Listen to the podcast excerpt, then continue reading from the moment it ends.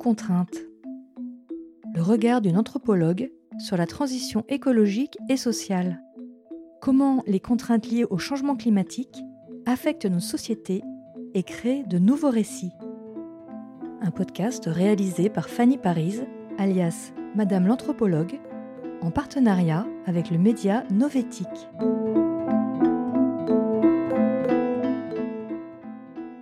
Bonjour à tous et bienvenue dans cet épisode de notre podcast Sous contrainte. Aujourd'hui, nous allons nous intéresser à un enjeu de société qui pourrait bien bouleverser nos modes de vie, la fin de la voiture. Nous aborderons ce sujet en trois parties distinctes. Tout d'abord, nous nous intéresserons à la voiture individuelle, qu'elle soit thermique ou électrique. Ensuite, nous questionnerons la viabilité de ce mode de transport. Et enfin, nous donnerons la parole à ceux qui sont directement concernés par ce changement. Alors, sans plus attendre, plongeons dans le vif du sujet.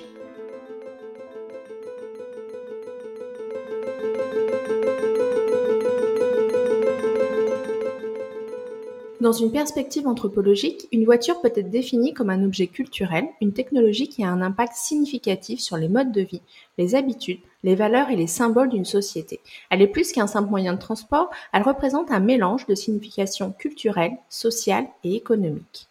Une voiture peut être considérée comme un symbole de statut socio-économique, de réussite personnelle, d'indépendance ou de liberté. Elle peut aussi représenter des aspects de l'identité individuelle. Par exemple, la marque ou le modèle de la voiture peut être lié à l'image de soi, aux préférences ou aux aspirations d'une personne. Dans certaines cultures, les voitures jouent un rôle central dans les rites de passage. Par exemple, l'achat de la première voiture ou l'obtention du permis de conduire peuvent marquer le passage à l'âge adulte. La voiture a également modifié nos comportements spatiaux et notre perception du temps. Avec l'augmentation de la mobilité personnelle, les distances peuvent être traversées beaucoup plus rapidement, ce qui a élargi notre portée géographique et a changé la façon dont nous interagissons avec l'espace. La voiture, en tant que technologie, a aussi des conséquences écologiques et éthiques avec des implications pour les débats sur le changement climatique, la durabilité et la justice sociale. En bref, une voiture n'est pas seulement un objet matériel, mais aussi un artefact culturel qui incarne des significations et des valeurs complexes et diverses. Intéressons-nous maintenant plus précisément à la voiture électrique. Une voiture électrique est plus qu'un simple véhicule propulsé par une batterie électrique. Elle représente une transition vers une nouvelle forme de technologie qui est perçue et utilisée différemment par différentes cultures et sociétés. La voiture électrique est souvent associée à l'innovation, à la durabilité et à l'écologie. En adoptant cette technologie, les individus peuvent se voir comme participants à la lutte contre le changement climatique et à la promotion de la durabilité. Elle peut aussi être perçue comme un symbole de statut pour ceux qui valorisent ces idéaux. Elle peut également être associée à des concepts de modernité et de progrès, marquant une rupture avec les anciennes technologies basées sur les combustibles fossiles. Cette rupture peut également engendrer des tensions et des conflits, car elle exige de nouvelles infrastructures, comme des stations de recharge, et peut entraîner des inégalités dans l'accès à ces technologies. La voiture électrique change notre interaction avec les voitures. Par exemple, le processus de recharge peut modifier les habitudes de conduite et les routines quotidiennes. La réduction du bruit de la voiture électrique peut également changer la façon dont nous percevons et utilisons les espaces urbains. De même que pour les voitures à combustion, la voiture électrique peut également être un symbole d'identité personnelle et de statut, et son choix peut être influencé par des facteurs sociaux et culturels. Pour comprendre l'impact de la voiture sur la société, croisons deux types de variables. La première, c'est ce qu'on appelle l'ethnotype. C'est en quelque sorte une figure sociale, un petit peu stéréotypée, mais qui nous permet de mieux comprendre ce qui va jouer à l'échelle du corps social. Et la deuxième variable, c'est celle de différentes typologies de voitures électriques. Pour les besoins de l'exercice, j'en ai sélectionné trois. Une Toyota hybride, Tesla au sens large et un modèle beaucoup plus spécifique qui est très connoté science-fiction, qui est euh, une sorte de 4x4 toujours chez Tesla qui s'appelle le Cybertruck. Donc du coup, on va essayer à chaque fois de se dire bon bah comment trois catégories d'ethnotypes, à savoir les bobos, bourgeois bohèmes, les bourbours bourgeois bourrin et euh, monsieur et madame tout le monde vont interagir d'un point de vue pratique mais surtout symbolique avec différentes typologies de voitures.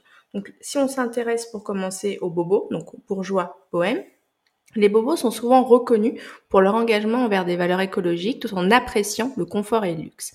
Ainsi, une Tesla, avec son image de pionnier de la technologie verte et son design luxueux, serait un symbole idéal pour ce groupe.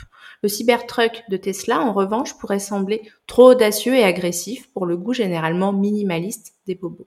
Une Toyota hybride, comme la Prius par exemple, serait également très appréciée pour son efficacité énergétique et son caractère pratique pour la vie urbaine tout en ayant une empreinte environnementale plus faible que les voitures à combustion.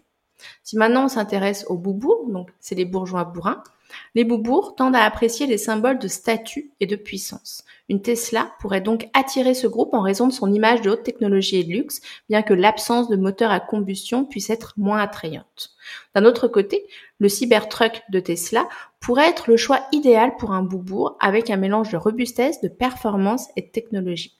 Cependant, une Toyota hybride pourrait ne pas correspondre aux attentes de ce groupe en termes de puissance et de performance, malgré son efficacité ou encore sa fiabilité. Et enfin, concernant Monsieur et Madame Tout le Monde, bah, euh, autrement dit, Monsieur et Madame Tout le Monde, c'est le grand public. Hein. Une Tesla peut symboliser l'avenir de la mobilité et un certain niveau de réussite financière. Cependant, en raison de son prix élevé, elle peut rester un objet de désir plutôt qu'un choix réaliste. Le Cybertruck de Tesla, avec son design non conventionnel et son prix, pourrait également être vu comme une curiosité ou un objet de désir, mais pourrait ne pas être adapté aux besoins quotidiens de ce groupe. D'autre part, une Toyota hybride serait un choix populaire en raison de son mélange d'économie de carburant, de respect de l'environnement et de fiabilité à un prix beaucoup plus abordable que les deux euh, modèles précédemment cités.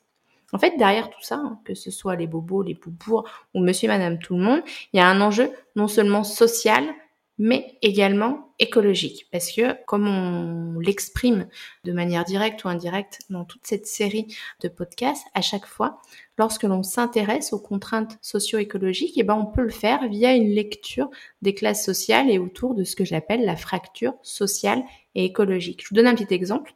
L'Europe a décidé d'interdire les voitures thermiques, enfin presque toutes les voitures thermiques.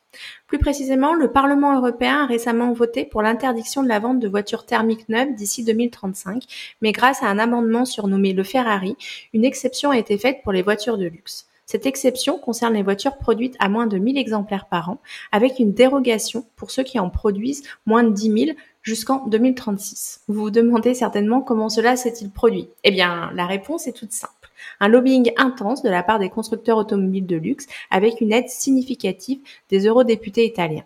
Ainsi, des marques comme Ferrari, Lamborghini, Maserati ou encore Bentley pourront continuer à vendre certains de leurs bolides malgré la nouvelle réglementation. Cette décision, comme vous vous en doutez, a suscité une vive controverse avec de nombreuses voix dénonçant cette mesure comme un symbole d'injustice sociale et climatique.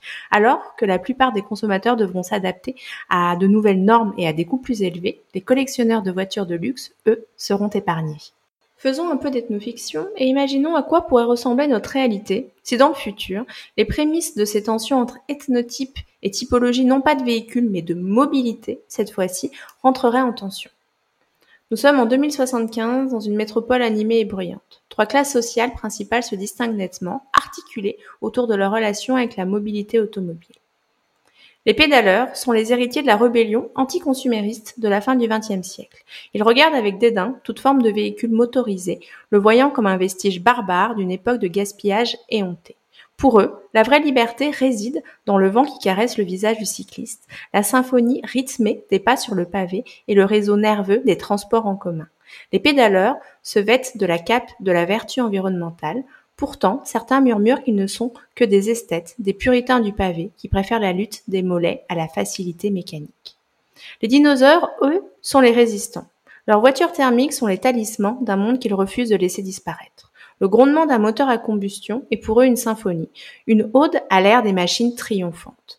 Malgré le prix du carburant qui s'envole, malgré les regards méprisants et les réglementations de plus en plus strictes, ils persistent. Ils sont vus comme des iconoclastes, des défenseurs acharnés d'une tradition en voie de disparition, des Don Quichotte de l'autoroute se battant contre les moulins à vent de l'évolution technologique. Les foudres, enfin, représentent le compromis, le moyen terme, ils ont embrassé l'électrique, croyant allier confort de conduite et conscience environnementale. Ils se voient comme des pragmatiques, des réalistes qui ont su évoluer avec leur temps. Pourtant, les foudres ne sont pas sans controverse. Les pédaleurs les considèrent comme des demi-mesures, des lâches qui ont cédé aux sirènes du confort sans pour autant renoncer à la pollution de la production des batteries.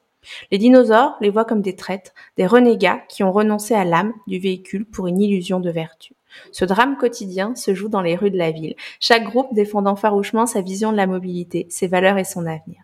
Des graffitis ornent les murs, proclamant l'éloge des pédales, la résistance du rugissement des moteurs et la gloire silencieuse des véhicules électriques. Un affrontement silencieux, incessant, un ballet de préférences et d'idéologies qui s'entrelacent dans une danse complexe et interminable.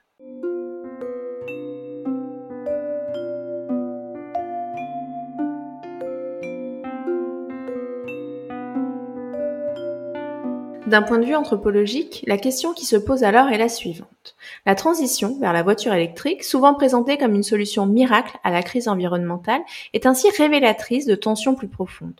Il s'agit d'un miroir de notre société qui nous pousse à nous interroger. Est-il réaliste ou même souhaitable de se projeter dans un futur où la voiture individuelle existerait encore? L'ampleur des enjeux associés à cette question fait de cette transition un véritable fait social total, un prisme à travers lequel nous pouvons lire et comprendre notre société dans sa globalité. Pour amener des pistes de réflexion, intéressons-nous au switch vers le tout électrique. En analysant la transition de la voiture thermique vers la voiture électrique à travers une perspective anthropologique, nous décondons une toile complexe de facteurs socio-économiques et environnementaux. Chacun de ces facteurs est un reflet de notre société, permettant une analyse approfondie de son fonctionnement, de ses valeurs et de ses contradictions. Premièrement, il faut comprendre que la substitution de la voiture thermique par la voiture électrique n'est pas une simple opération de remplacement.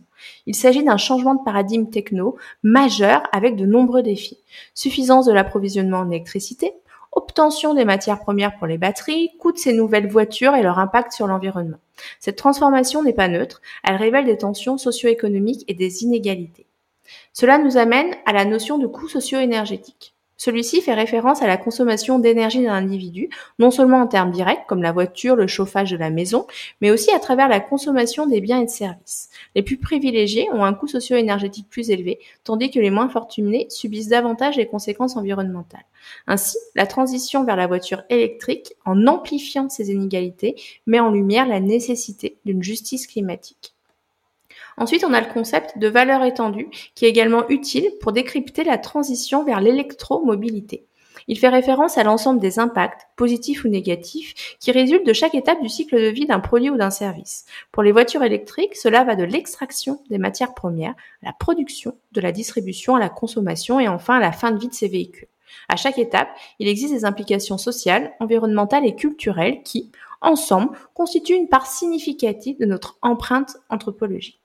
Par exemple, prenons le cas de Lithium de France, une entreprise qui extrait du lithium à partir de l'eau géothermale tout en produisant une énergie renouvelable et locale. Ce type de démarche incarne l'idéal du capitalisme responsable où les impératifs environnementaux sont pris en compte en synergie avec les enjeux économiques. D'ailleurs, c'est cool le lithium vert, mais en tant qu'anthropologue, j'ai tendance à me méfier et à dire attention.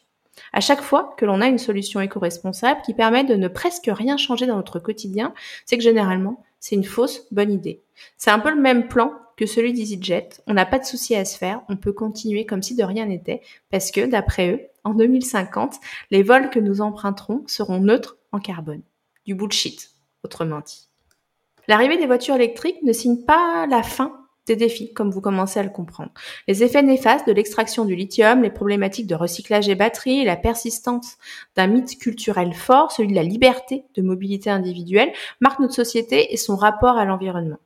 C'est vraiment ce qu'on va appeler l'empreinte anthropologique. Ça va faire référence aux marques laissées par les activités humaines sur les écosystèmes naturels et les systèmes sociaux, avec la perception de ce qui est acceptable ou de ce qui ne l'est pas dans la consommation et qui va évoluer d'une époque à une autre, d'une culture à une autre. Et quand on parle à ce sujet d'empreinte anthropologique, on est à la fois sur l'impact que l'on va avoir sur le vivant, mais également sur nos imaginaires qui vont amener peut-être une persistance ou une résistance via certaines pratiques.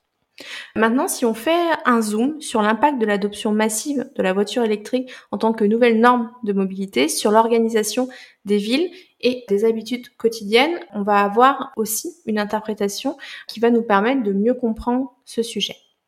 Dans une société du tout électrique, Les stations-service traditionnelles seraient progressivement remplacées par des points de recharge, modifiant significativement le paysage urbain. Les domiciles, les lieux de travail, les parkings publics et les grands axes routiers devraient tous être équipés d'infrastructures de recharge, ce qui va impliquer ou ce qui impliquerait des investissements considérables et une planification urbaine intégrée pour répondre à cette demande croissante. Nos habitudes de consommation d'énergie seraient également bouleversées. La charge d'une voiture électrique nécessite plus de temps que le plein d'essence traditionnel, ce qui pourrait nous inciter à adapter nos routines quotidiennes et intégrer ces temps de charge dans notre emploi du temps. Cette transition pourrait également renforcer l'électrification de nos modes de vie et conduire à une plus grande dépendance à l'électricité. Cependant, cette vision d'une société du tout électrique ne fait pas consensus. Elle se heurte à la question de l'impact environnemental, de la production d'électricité et à celle de l'obsolescence programmée des véhicules électriques.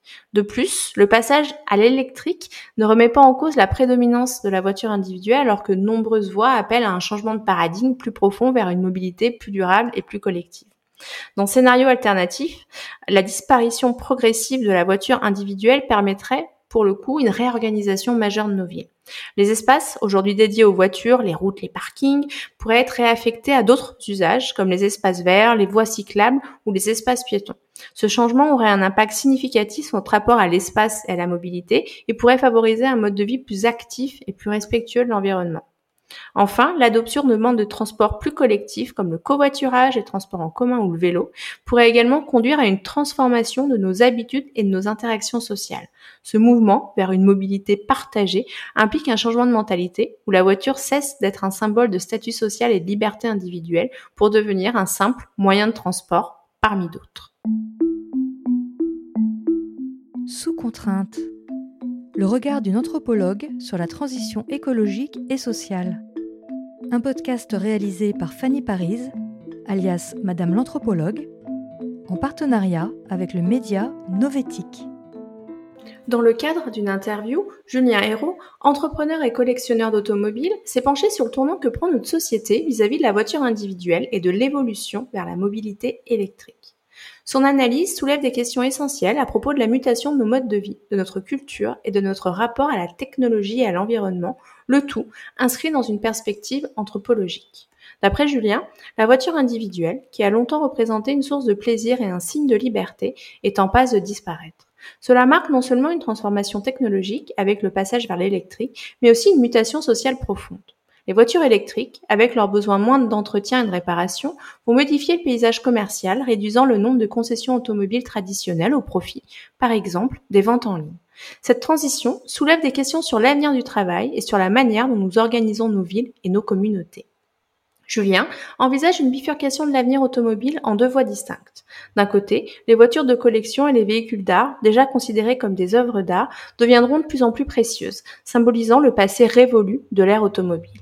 Ces véhicules pourraient finir dans des musées ou des collections privées, témoins de l'époque où la voiture individuelle était un élément central de nos vies. De l'autre côté, les voitures courantes, celles que la majorité des gens utilisent pour leurs déplacements quotidiens, vont progressivement disparaître.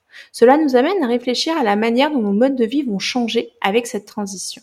Pour Julien, il est clair qu'il continuera à utiliser une voiture thermique aussi longtemps qu'il le pourra, la réservant probablement pour des sorties de week-end, tandis qu'une voiture électrique sera utilisée pour les déplacements quotidiens, surtout s'il réside hors d'une grande métropole.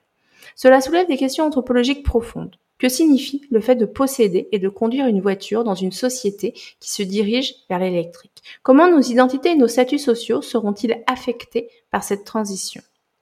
Julien a déjà une vision nostalgique d'une réalité qui n'existe pas encore, exprimée par l'adage du fameux c'était mieux avant. Il note que nous allons passer d'une culture de mobilité individualiste à une culture de mobilité partagée, où la voiture sera moins un objet de distinction sociale qu'il ne l'est aujourd'hui. Il prédit également une standardisation des modèles de voitures avec seulement trois modèles principaux sur le marché. Cette vision d'une réduction de la diversité de l'offre sur le marché automobile trouve un écho dans les travaux de sociologues et d'anthropologues qui étudient la simplification des options disponibles dans d'autres domaines comme celui de l'alimentation. Dans ce contexte, le concept de commun alimentaire est particulièrement pertinent. Ce terme, issu de l'anthropologie de l'alimentation, décrit un ensemble limité d'aliments qui redéfinissent ce qui est permis, prescrit et interdit. Ces aliments, accessibles au plus grand nombre, sont sélectionnés et valorisés en fonction de leur adéquation avec les enjeux socio-écologiques contemporains. Il vise à concilier les besoins et les aspirations de différents groupes sociaux tout en encourageant une transition vers des systèmes alimentaires plus respectueux de l'environnement et de la santé humaine. Tout comme Julien envisage une concentration des offres sur le marché automobile, le concept de commun alimentaire propose une simplification des options alimentaires disponibles. Toutefois, au-delà de cette simplification apparente, une grande variété d'usages et de pratiques est possible grâce à la polyvalence de ces aliments communs, tout comme les modèles standardisés de voitures peuvent servir à une variété de besoins et de préférences. D'après Julien, les changements de mindset concernant la voiture et surtout sa fin est déjà bien visible dans notre société. Par exemple, la publicité se concentre déjà quasi exclusivement sur l'électrique, le thermique étant désormais considéré comme socialement inacceptable. Cela signifie également à terme que la publicité deviendra plus uniforme, reflétant une uniformisation plus large de notre société autour de normes écologiques. En définitive, Julien offre une vision du futur de la mobilité qui est non seulement technologique, mais aussi profondément sociale et culturelle. Ces réflexions soulignent comment la transition vers l'électrique n'est pas seulement une question de changement de type de moteur, mais aussi de transformation de nos modes de vie, de notre environnement et de notre conception de nous-mêmes et des autres. Cette transition sera marquée par l'émergence de nouveaux moyens de mobilité, comme par exemple les navettes volantes, qui, tout comme la voiture en son temps, transformeront profondément notre rapport à l'espace, au temps et à la mobilité.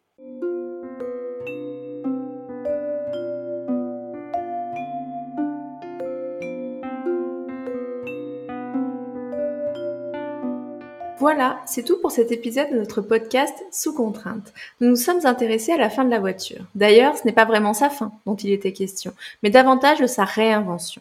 Un objet qui, même s'il n'est plus fonctionnel, restera d'une manière ou d'une autre dans notre société. Nous espérons que cette réflexion vous a donné matière à penser et à agir pour un avenir sous contrainte, mais plus durable et équitable. Merci de nous avoir écoutés et à bientôt pour un nouvel épisode. C'était Sous contrainte. Le regard d'une anthropologue sur la transition écologique et sociale. Un podcast réalisé par Fanny Paris, alias Madame l'anthropologue, en partenariat avec le média Novétique. Si vous avez aimé cet épisode, n'hésitez pas à le partager et à laisser un avis sur votre plateforme de podcast préférée. À bientôt!